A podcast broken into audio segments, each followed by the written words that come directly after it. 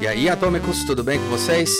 Por que, que muitas vezes a gente considera muitas coisas que a gente vê como um clássico de design? O que, se chama clássico de design? Afinal, como é que a gente define o que, que é um clássico ou não?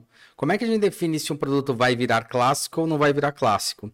Vamos ver isso daí, vamos discutir um pouco mais isso aí dentro desse podcast. E bem-vindos a 2023. Esse é o primeiro podcast de 2023 que a gente vai discutir um pouco mais. Vai continuar tendo as nossas entrevistas que a gente gosta bastante, com muita gente bacana. Ano passado teve gente sensacional e esse ano vai ter também, promete muito, a gente já tem alguns gravados mas a gente vai dividir aí um pouco com questões de teorias, beleza? E explicar um pouco mais o que, que é essa história aí do design. Sair o design dessa caixinha aí de é, só designers conseguem discutir sobre design e vamos jogar no meio popular, né? Vamos tentar entender um pouco o design como, como deveria ser entendido, né? Então, mas antes de começar, não se esqueça de se inscrever aqui no canal se inscreve lá no nosso YouTube. O YouTube ele tá se transformando, a gente tá fazendo três canais de YouTube. Então a gente tem um canal só sobre indústria tech, tá? falando sobre tecnologias e coisas que são é, criadas, transformadas. Na verdade, a gente fala muito sobre as tecnologias de transformação, né? Então, como é que é produzido vários tipos de coisa, né? A gente tem desde o cimento, como é que ele é produzido, a salsicha, a bola da copa, cara, muita coisa legal que vale muito a pena. A gente vai ter um outro canal dedicado ao podcast, com cortes do podcast, e o canal Atom Studios, que vocês já conhecem bem, que ali a gente vai falar muito sobre teoria e falar muito sobre design na prática, design do dia a dia, beleza? Então, é isso daí, galera. Bem-vindos à quarta temporada do podcast. Bom, é, acho que um dos primeiros pontos interessantes de, de, de se colocar é o que torna algo um clássico. O que, que, é um clássico? Bom, um clássico é alguma coisa que já está aí há algum tempo e as pessoas reconhecem ele como alguma coisa pô, importante, é alguma coisa que, nossa, isso daqui virou uma referência. Mas como algo vira uma referência? Bom, tem várias formas né, de alguma coisa virar uma referência. Tá? É, tem vários formatos para ele se tornar uma referência. Uma das principais é ele fazer sentido para a época que ele foi criado. Ele ter transformado de alguma maneira muito assim, é, abismal, abismal mesmo, as coisas que foram propostas, as coisas que tinham na época. Acho que o exemplo mais radical que eu consigo colocar aqui seria o carro, né? Aquela velha frase do, hein, do é, Henry Ford, né? Se perguntasse para as pessoas se elas gostariam, o que, que elas gostariam, elas iam falar cavalos mais velozes. Elas nunca iam dizer o carro. O que, que quer dizer isso? Que ele vai avaliar, na verdade, o que as pessoas precisam. Que se, se sair de um, um, um, um ponto A e chegar num ponto B, cara, de uma maneira muito mais rápida, tá? Muito mais eficiente. E aí ele cria esse carro, né? Que nada mais é, quando a gente para para analisar, é tirar é, a força motriz, né, dos animais e colocar a de um motor que já vinha sendo desenvolvido, motor, puta, com água já tinha, né? Tipo, moinho é um certo tipo de motor, tá? Que usa a, a, o componente água para girar sem ter o componente animal, mas ainda depende de uma coisa natural, mas isso é normal. Depois você tem os motores a vapor, que são movidos justamente pelo aquecimento da água, do líquido água, e esse aquecimento ele vai gerar um vapor que vai fazer girar é, a manivela cada vez mais rápido, até chegar no, no motor a diesel e assim por diante. Inclusive, se você quer saber um pouco sobre a história do motor, ou essas coisas interessantes que tem o motor, tem no Aviões e Músicas que ele está falando muito sobre a invenção do 14 bis, né? Como é que o Santos Dumont chegou no 14 bis, e ele fala sobre essa transformação, quer dizer, foi muito importante essa virada dos motores e como transformou, inclusive o avião aqui do nosso pai da aviação, né? O primeiro cara que realmente botou alguma coisa mais pesada que o ar, é, porque antes você usava balões e balão ele se torna mais leve. Né? Mas ele está falando em aerodinâmica, em botar um motor, né? E isso faz é, é, é, muito legal porque você vai ver ali muito bem esse desenvolvimento. Eu vou deixar o link aí embaixo para vocês darem uma olhada e é bem bacana, tá?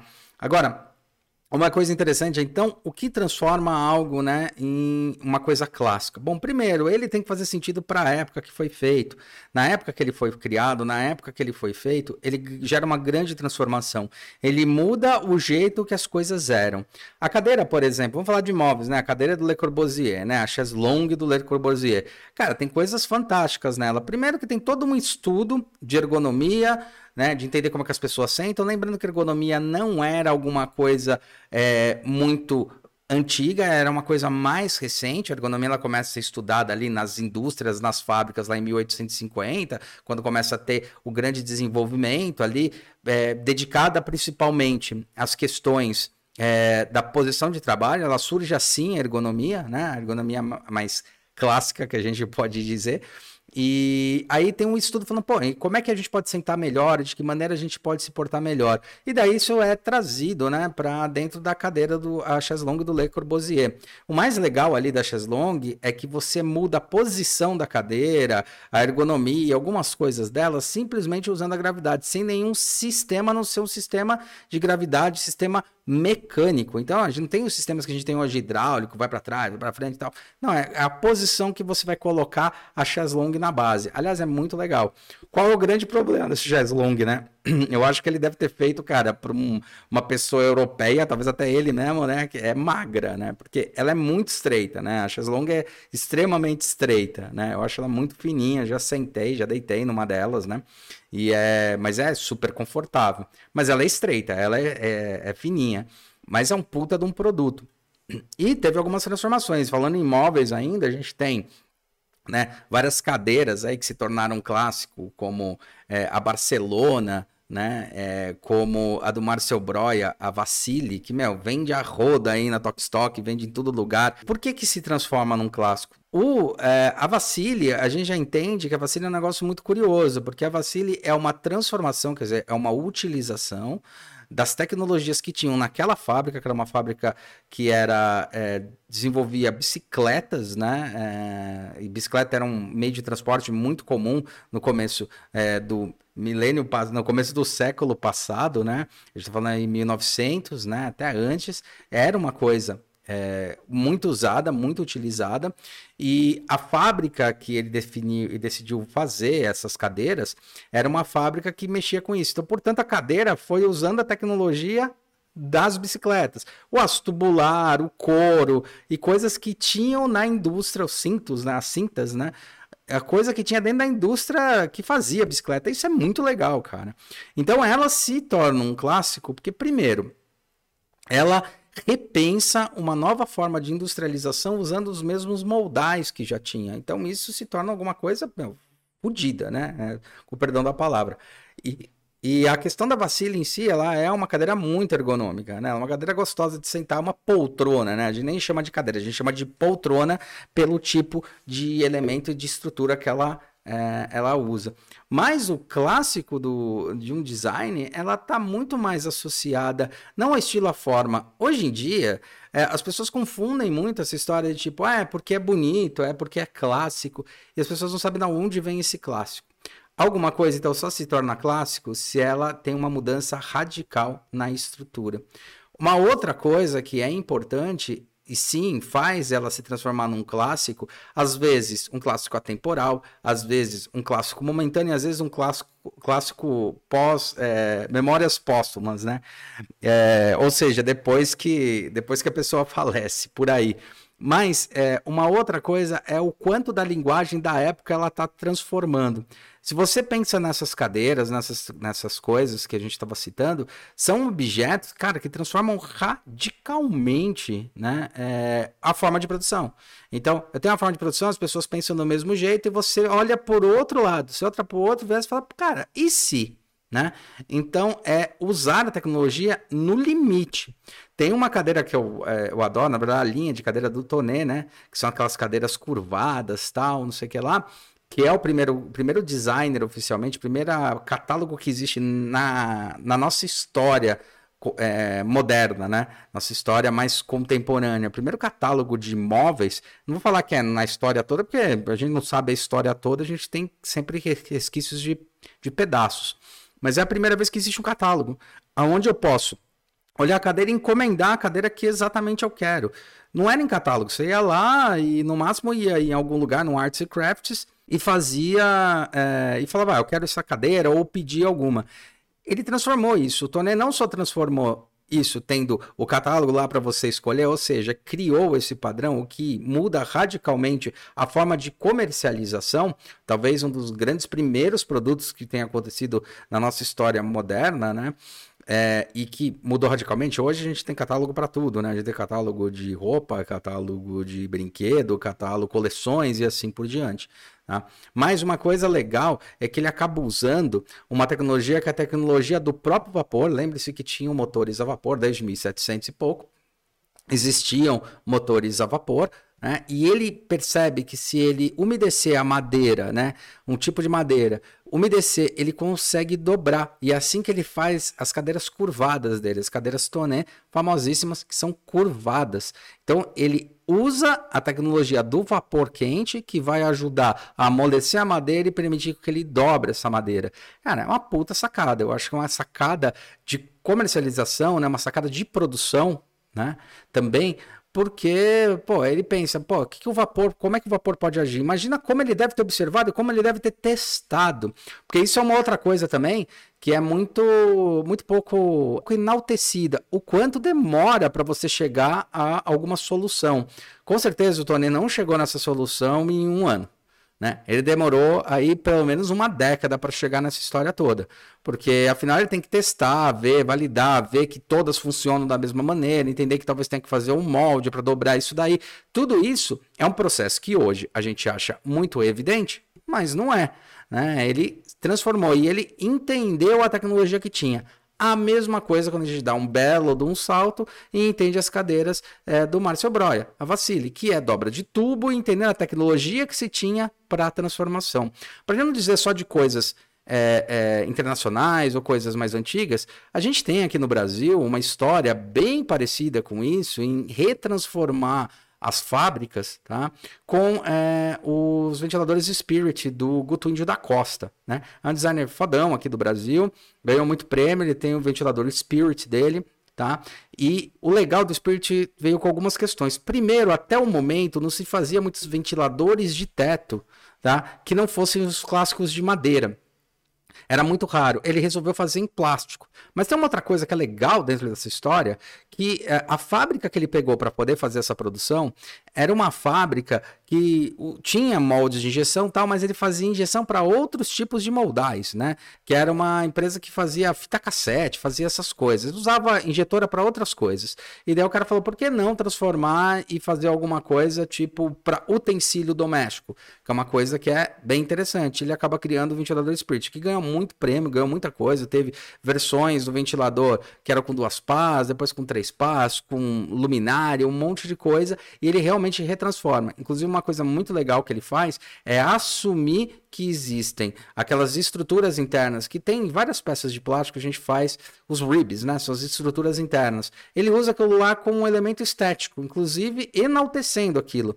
Como é transparente, por exemplo, vai aparecer esses ribs, vai aparecer essas estruturas internas que são usadas para dar menor, para dar menor, mais rigidez, menor flexibilidade, mais estrutura para o elemento plástico que está sendo injetado. É muito comum. Se você abre qualquer carcaça de plástico, você vai ver isso daí é, atrás dele. Se ele é injetado, você vai ver esses ribs, vai ver todas essas estruturas. Tá? E ele usa como elemento gráfico. Então, isso também é você repensar. É para a gente falar de coisas que foram se transformando. A gente também fez muito isso, né? É, no, no, nó, na época do nó, é, a gente criou alguns pregadores em plástico e todo pregador, ele, todo plástico, quando você injeta, ele vem com os galhos de injeção, que são por onde fluem. E dependendo do produto que tem, cara, pode ter até 70% só desses galhos, ou seja, 70% do produto, de tudo que for usado de plástico, é volta para a linha de produção para ser triturado e reinjetado de novo. Mas de tudo que você está vendo, né? Na hora que você tira, você vê que tipo só 30% é o produto final que você quer. Dentro disso, a gente imaginou é, um conjunto de, de, de, de de pregadores que a gente conseguiria usar essa estrutura como uma estrutura base, ou seja, ele era vendido dentro dessa estrutura para você é, tirar. Inclusive, ele chama Bem Me Quer, né? Que ele parece uma flor, e daí você vai tirando, tipo aquela brincadeira Bem Me Quer, Mal Me Quer, Bem Me Quer, Mal Me Quer, né? Justamente a gente usando isso daí como um elemento que vai futuramente, ele serviu como uma embalagem, ele serviu como um elemento para fixar esse produto, tá? É uma coisa que já existia. É... Quais são as críticas que a gente ouviu dentro disso? Ah, mas está usando mais plástico. E qual a crítica que a gente colocou? Não, a gente está usando menos plástico e a gente está mostrando todo o plástico que é usado, né? 100% do plástico usado. A gente não está mentindo nada aí. Né? Tem produtos aí que você compra, como eu comentei, que pode ter 70% do plástico é descartado. Aquilo lá eu acho que usava 25% do plástico, o resto era tudo pregador, acho que até menos, acho que era 15%, tá? Faz bastante tempo que a gente fez. Mesma coisa quando a gente pensa aqui na Atom Studios, na empresa que eu fundei, depois de um tempo, quando eu fui fazer minha carreira solo e fundei junto com o com, com meu sócio, o Alexandre Song, é, o balde de pipoca do Thanos, né? O balde de pipoca do Thanos é, é, é sopro, a gente precisa fazer uma tampa porque o público está pedindo. E a gente imaginou uma forma de, na própria bolha do sopro que já produz, que vai cortar a parte de cima para poder fazer o balde. Porque imagina que ele é, ele é, ele é soprado oco. E daí você corta a tampa para poder fazer a parte onde vai colocar a pipoca e você tirar a gente imaginou como fazer com que esse corte já gerasse a tampa. Então, isso daí também foi uma sacada de produção, uma sacada entendendo como é que funcionava para a produção desse produto.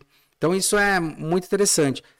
Isso torna um objeto clássico ou não, de acordo com também um terceiro item muito importante: o quanto de relevância, o quanto de propaganda ele teve na época que ele fez.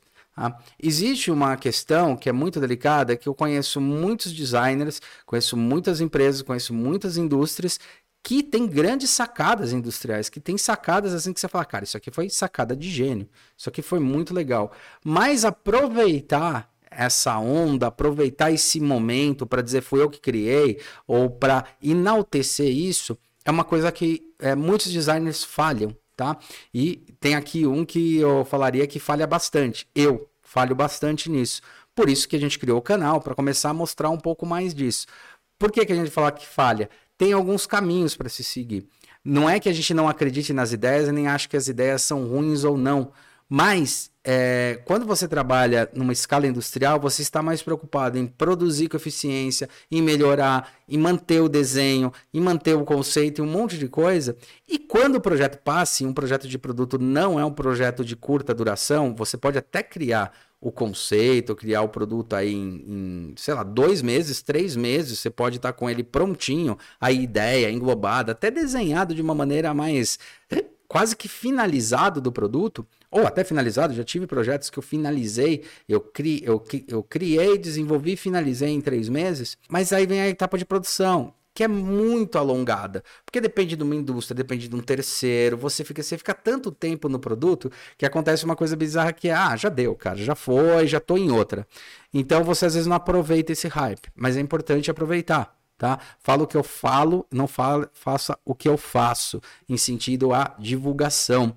Tem que divulgar mais, tem que botar mais a cara para bater, e não é para bater pro negativo, é tipo, olha, eu que fiz, eu que divulguei e tal. E o que, que ajuda muito a gente isso daí? São os concursos, né? Então, grandes é, é, obras também clássicas, elas se tornam clássicas também pelo, pelos concursos, por onde ele participa, por essa questão do, do network, né? É, o network ajuda muito. Tá? Você conhecer pessoas, você expor, você colocar em concurso, é uma coisa que também vai ajudar muito a tornar o seu produto algo muito relevante e muito é, é, e você observar muito bem. A gente pode até falar um pouco aí de propaganda, mas não só a propaganda, você tornar relevante. Quer dizer, você colocar em concurso, tornar ele relevante, vai fazer que o seu produto vire um clássico? Não, não é isso. Ele ajuda ah, se seu produto tem todas as características para se tornar um clássico, ele se tornar um clássico e você ficar reconhecido como sendo a pessoa responsável por aquilo. Tem um, um produto muito legal que todo mundo usa é, do dia a dia, cara, e é muito sensacional, que é o escorredor de arroz. O escorredor de arroz foi feito por uma brasileira, patenteado por uma brasileira, e ela começou com um balde que ela perfurava com, com com prego, fazia o buraquinho, depois ela fez o escorredor de arroz. Cara, escorredor de arroz, cara, pelo que eu saiba, tem em todo lugar do planeta, né?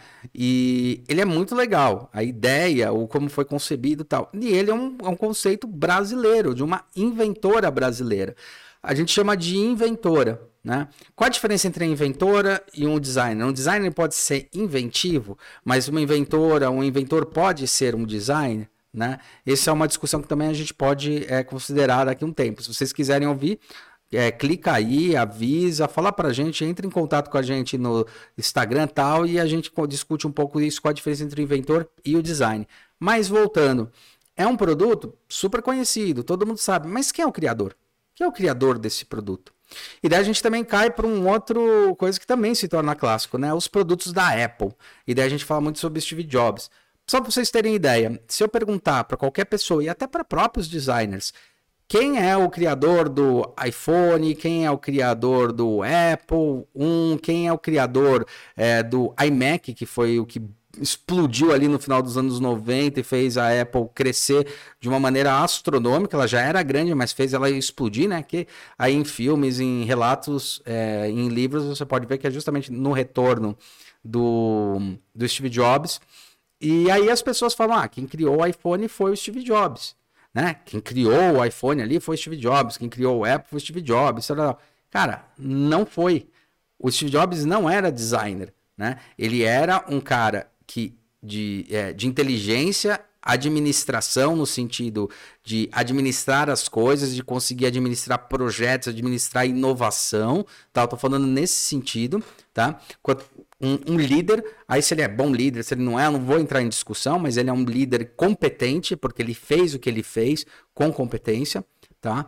E muita gente considera o Steve Jobs como o grande criador do iPod, do iPad, do, do iPhone, tal, sem lembrar de quem é realmente o verdadeiro designer por trás disso, tá? Que é o Jonathan Ive. Jonathan Ive, que era da Frog, né? Trabalhou na Apple, inclusive ele que fez o desenho da sede da Apple, aquela rosquinha gigantesca que fez a maioria dos produtos, se não todos os produtos ali até os anos 2015 por aí, tá? Ele que fez todos esses desenhos. Então ele faz o desenho do, do iPhone, é ele que propõe, ele que faz do iPad, ele que faz é, do, é, do iPod e assim por diante, do Apple TV. Ele que faz o desenho disso, ele é a equipe dele.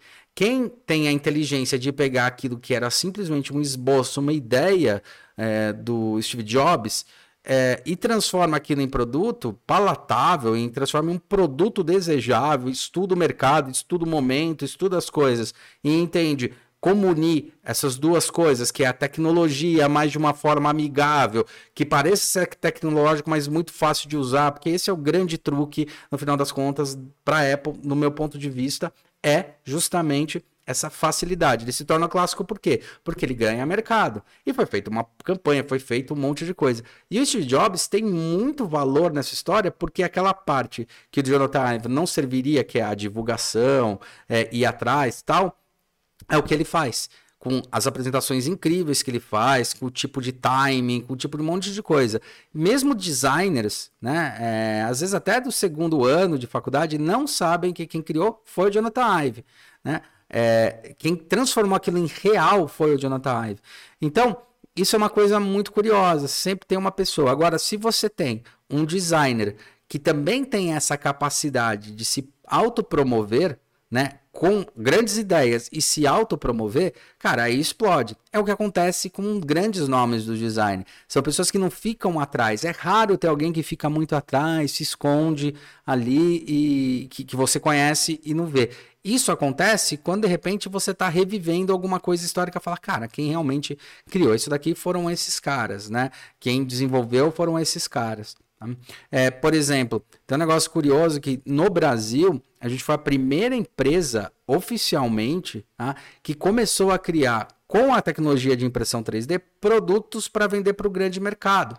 Tá? A gente entrou em contato com algumas lojas tal e naquele momento não aceitaram o produto. O produto ele ficou meio morto. Falou: ah, não sei se o pessoal vai aceitar ou não, não, não. A gente ganhou prêmio com essa luminária, ganhou todos os prêmios possíveis aí durante dois anos com a luminária. Eu tô falando da Casulo, né? Que inclusive, para quem tá vendo o vídeo, tá aqui atrás de mim, ó, tá? A Casulo E tem toda uma ideia de tecnologia, desenvolvimento tal, tal, tal. Cara, eu vou te dizer que a gente criou ela tá? ali no meio de 2016. Tá? A gente criou ela como já sendo uma condição de processo fabril. Vou fabricar ela. Né? Em 2016 a gente cria ela. Cria, transforma, pensa como é que vai ser a tecnologia, como a gente vai transformar isso. E pô, demoraram mais uns 3, 4 anos para que os produtos feitos com tecnologia 3D eles realmente ganhassem mercado, as pessoas aceitassem. A gente sabia que estava um passo é, adiantado dentro disso. Esse é um grande problema também que às vezes o designer sofre.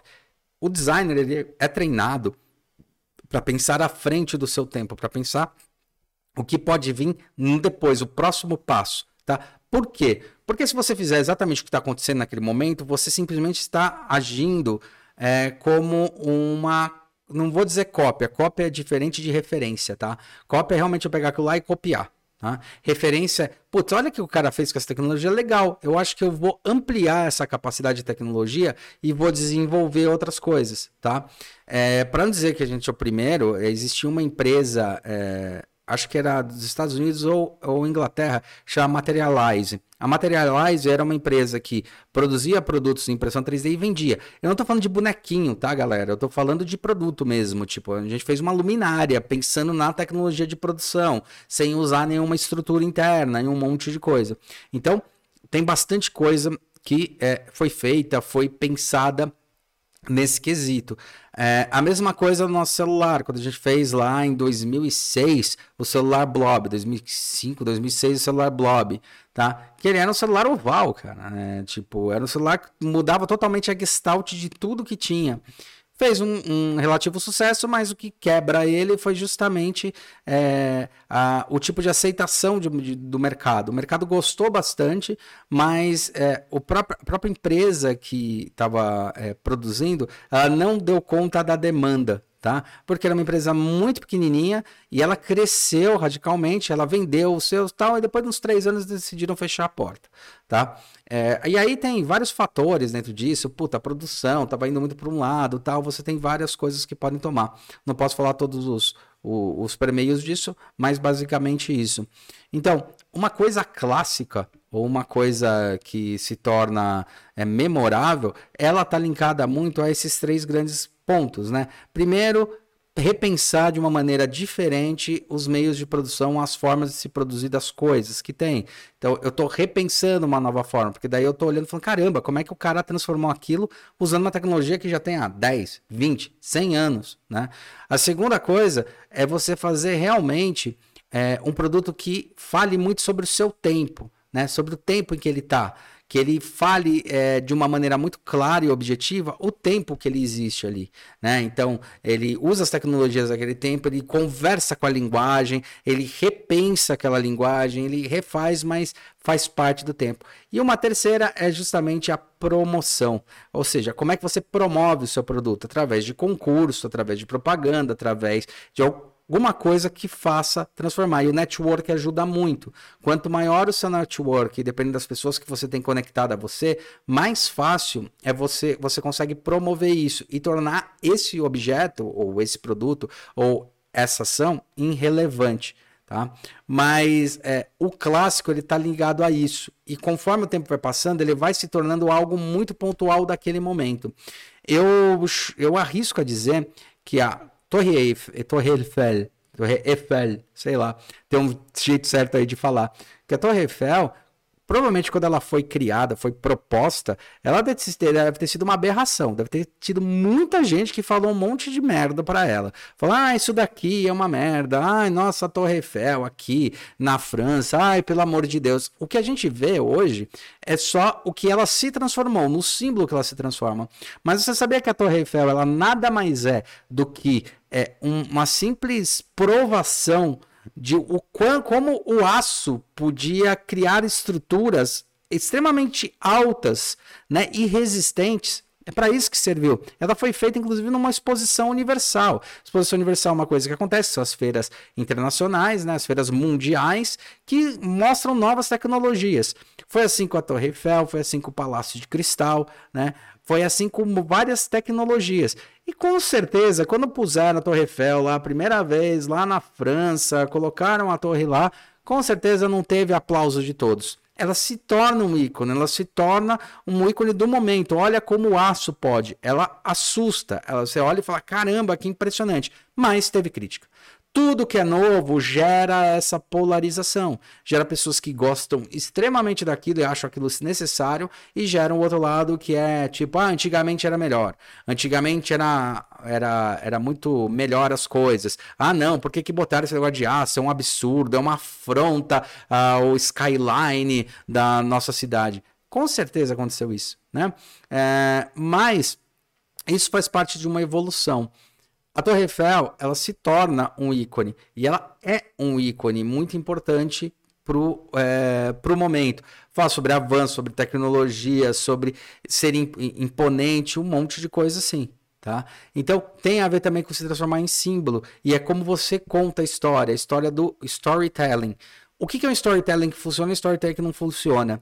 Para também tirar isso daí. O storytelling ele tem a ver muito com como você conta e de que maneira ela está embasada. Se teu storytelling está sendo mentiroso, vai cair por terra. Pode demorar. Antigamente demorava 10 anos, 15 anos para você falar, puta, não é bem assim. E hoje com a internet você consegue fazer isso aí em semanas. Beleza. Mas, se você tem um storytelling honesto, ou seja, puta, Torre Eiffel foi criada para mostrar a potência do, da estrutura de aço que estava começando a crescer, que fazia com que os prédios pudessem ser mais altas, estruturas bem mais elevadas, né? E a, tivesse uma resistência mecânica, física muito mais leve, ao contrário do que a gente acha. Uh, o aço ele era um elemento muito leve para a época, então se fazia estruturas muito mais leves, muito mais altas, né? Do que se fosse fazer aquilo lá, tipo, em pedra ou qualquer coisa assim. E ele fala muito sobre essa tecnologia. O storytelling, ele é importante. Se você fantasia um pouco o storytelling, ele é interessante. O que é fantasiar um storytelling? Fantasiar um storytelling não é contar uma mentira, é contar de uma maneira muito mais poética, muito com poesia. O que é contar com poesia? Ah, Torre Eiffel é um bagulho lá que é de aço, a gente colocou para mostrar que é mais alto. Não, Torre Eiffel é um símbolo, mostrando o avanço tecnológico, o aço, que é um componente totalmente é, nova forma de se pensar, é um blend novo que foi transformado do ferro com carbono para poder se transformar no que se transformou. Olha as alturas que ele alcança, com pouco material, bem menos material, tal, não sei o que lá. E olha o quanto de imponente ele pode ser e se torna assim um símbolo é, da França, é um símbolo incrível da França, beleza? Então, é, eu acho que é isso que eu queria deixar nesse primeiro podcast de 2023. Um clássico, ele se torna um clássico pelos valores e simbolismos que ele tem. Mas sim, está referenciado muito, no meu ponto de vista, nesses três pilares. É, o quanto ele usa da transformação da época para gerar novos produtos com um novo olhar, né? O quanto é, ele está dizendo o desenho, a forma, o shape, o quanto ele se o shape que ele se transforma, ele realmente fala sobre a época dele, tá? Então uma coisa é, é usar a tecnologia de uma maneira inovadora, as tecnologias que se tem na época, o outro é o quanto ele se comunica com o momento em que ele está, né? E o terceiro é o famoso network, né? Se você não promove, não faz isso, não faz ele aparecer, ele pode morrer durante muito tempo e só aparecer depois de, depois de, de anos com uma pesquisa, uma revisitação que fala: caramba, isso aqui foi transformador, mas infelizmente ou o designer, ou a empresa, ou o lugar não falou antes e pareceu que foi outra pessoa que criou. Né? E, e na verdade foi essa primeira, mas ela ficou quieta no canto dela. Então acho que é isso. Bom, Obrigado, galera. Espero que vocês tenham gostado. Não se esqueça de dar, de, de dar joinha né, nos nossos canais do YouTube. Aí no YouTube que a gente vai estar, tá, dá joinha, aperta sininho para receber notificação. E toda semana a gente vai ter novamente podcasts com entrevistas e alguns conceitos, tá? Nesse, nessa quarta temporada nossa. E é isso aí. Vejo vocês daqui uma semana